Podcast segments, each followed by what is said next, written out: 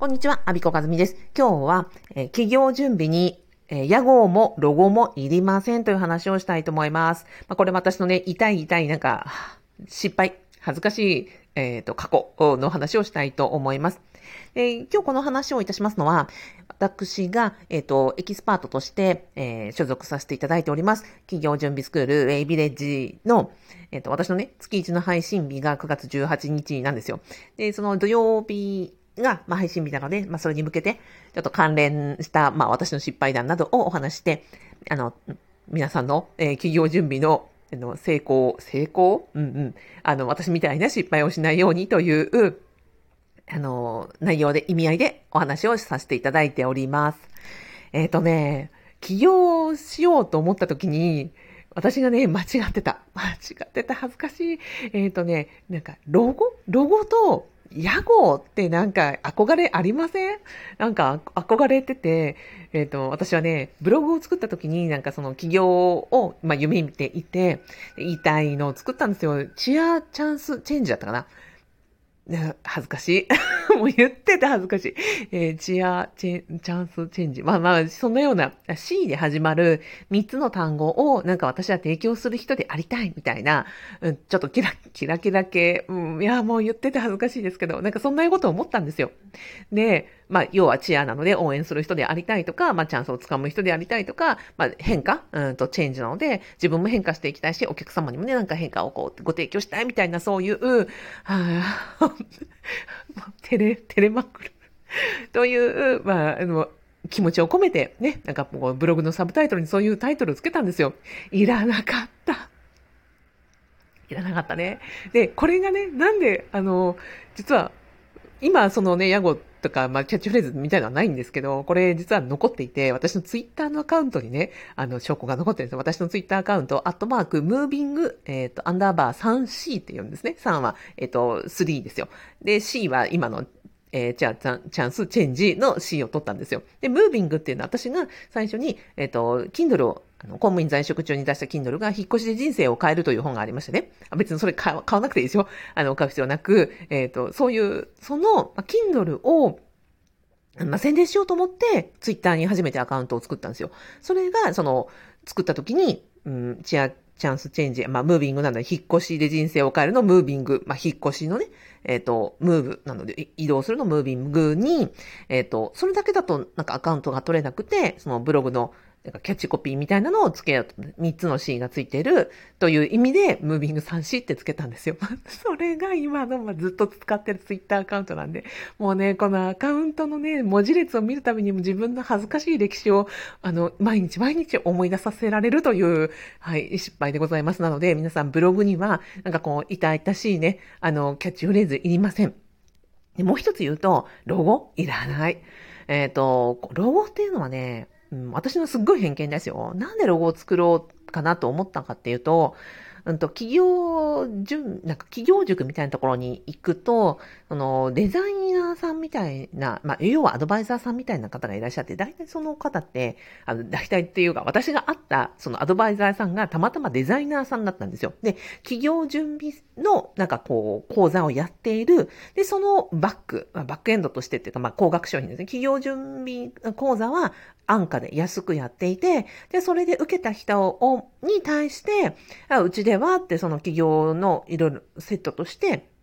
ホームページ作ってあげますよ、えロゴデザインしてあげますよ、っていうサービスを提供しているという企業準備講座に行ったことがあったんですよ。で、そこでね、まんまとその、なんかまんまとって言ったらあれだね、えっ、ー、と、まあ、ロゴみたいなの作りませんか？みたいなこと言われて、なんかテーマカラーというのはって、あの、うちのね、企業はこうこうこういう思いでこのロゴを作ったんです。素敵でしょ？みたいな話をされて、そうだよね？みたいな感じで、ロゴ、ロゴは結果的に作んなかったのかな？ちょっともうその辺忘れちゃいましたけど、そのロゴを作るみたいなところにちょっと憧れを持ってたことがあったんですよ。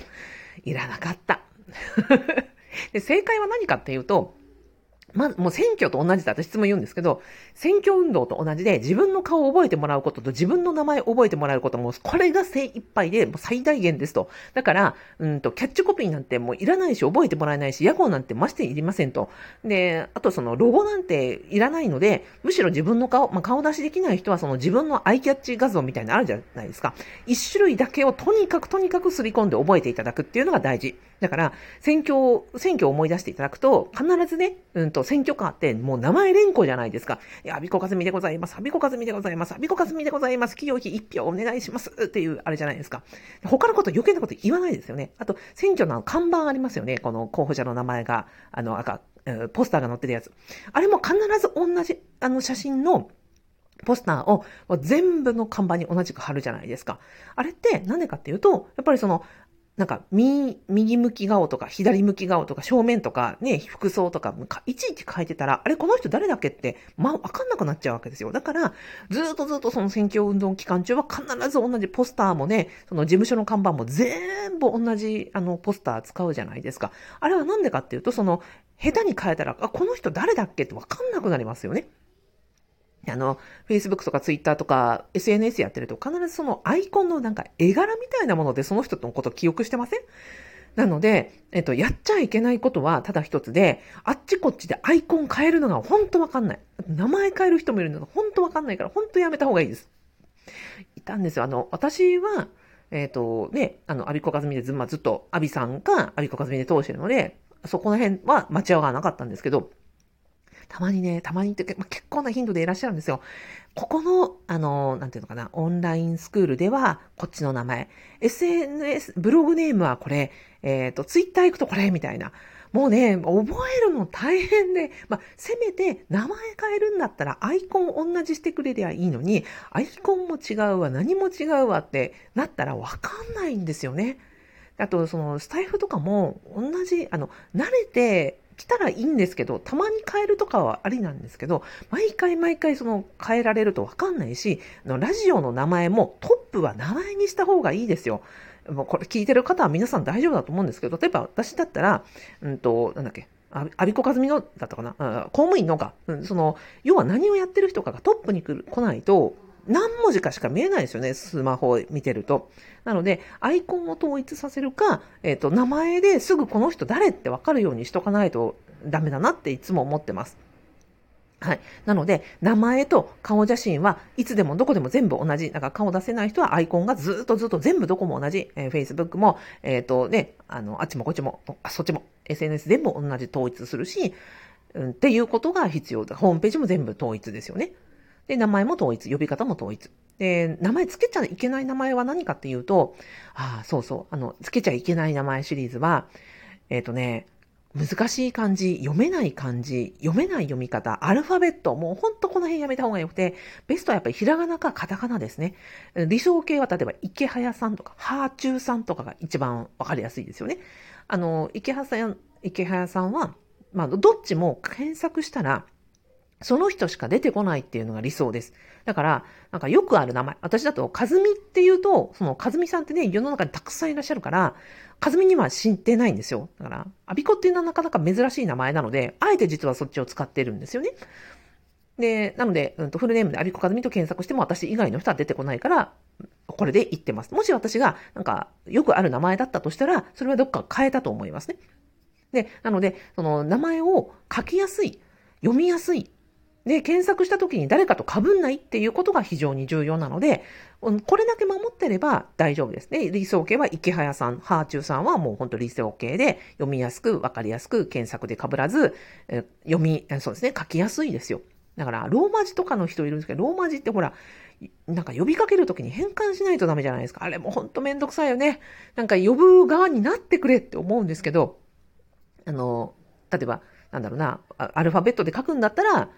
カタカナか、ひらがながベストですよ。ヘルガナってほら、ね、変換しないでいいから。で、こっちのこと考えたら、呼ぶ側のこと考えたり、覚えやすくしていただくっていうことを考えたら、やっぱりひらがながベストだし、まあ、あの、カタカナのもありがたいですよね。だから、うんと、ほら、まさに選挙で、選挙で読みにくい漢字の人とかって必ず、あの、ひらがなにするじゃないですか。あれで本当に大事だなと思います。なので、えっと、お手本は、選挙の人ですね。選挙の候立候補者をお手本にしていく。なので、アイコンと、えっ、と、名前は、えー、わかりやすく。で、屋号はいらない。ロゴもいらない。顔と名前だけをひたすら覚えていただくと。で、それを知った上で知っていただいたら、じゃあもっとあなたのこと知りたいってなったら、例えばホームページとかブログとか、プロフィールとか、そういう細かいところで、まあ選挙で言えば、例えばどこどこ党ですとか、なんか私のマニフェストはこうですとか、うん、活動内容はこうですとかっていうので、経歴はこうですみたいなことはその奥ね、最初に名前と顔とを知っていただくのが最初で、それで興味持っていただいたら、より深く知っていただくということが順番なのであって、最初からね、あの、なんか、屋号だの、なんだの、かんだのという、私のような失敗をしていただきたくないと思います。はい。今日は、えっ、ー、と、企業準備をするにあたって、えー、ロゴとキャッチフレーズとか、屋号は全く必要ないので、呼びやすい、わかりやすい、被らない名前と、えー、統一したアイコンを一つ用意すればよろしいという話でございました。最後までお聞きいただきありがとうございました。あ、ウェイビレッジ気になっている方はですね、ぜひあの、概要欄に、あの、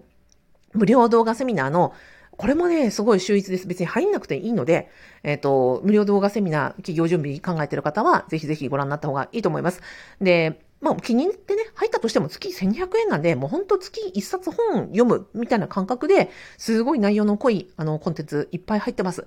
いや、ほんとこれ、今ね、企業準備の時に出会える人は本当羨ましい。私10年前に会いたかったっていう内容になってます。はい。では、えっ、ー、と、ウェイビレッジのあのご案内と、え